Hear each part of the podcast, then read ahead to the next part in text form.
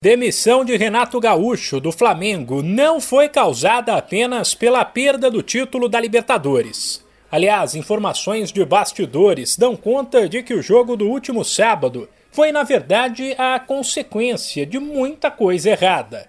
Horas depois da demissão, nesta segunda-feira, começaram a surgir versões de como era a rotina de Renato no clube.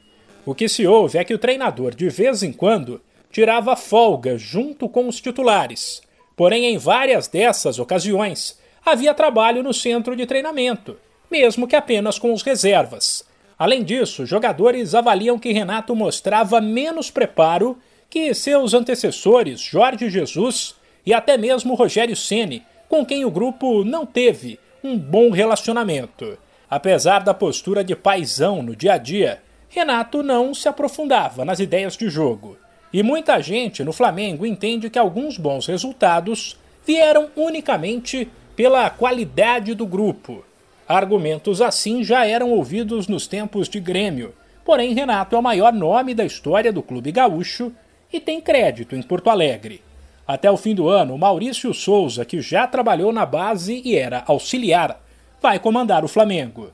A primeira missão dele será nesta terça contra o Ceará, no Maracanã Matematicamente, o rubro-negro ainda tem chance de ser campeão brasileiro, apesar de ela ser pequena.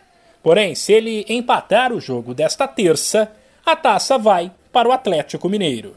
O que fica mais fácil quando se considera que o Flamengo não terá a defesa titular. Isla, Rodrigo Caio, Davi Luiz, Felipe Luiz e Arão não foram relacionados. Assim, uma provável escalação tem Diego Alves, Mateuzinho, Gustavo Henrique, Léo Pereira e Ramon ou René, Thiago Maia, Andreas Pereira, Everton Ribeiro e Arrascaeta, Bruno Henrique e Gabigol. O duelo com o Ceará começa às 8 da noite, no horário de Brasília. De São Paulo, Humberto Ferretti.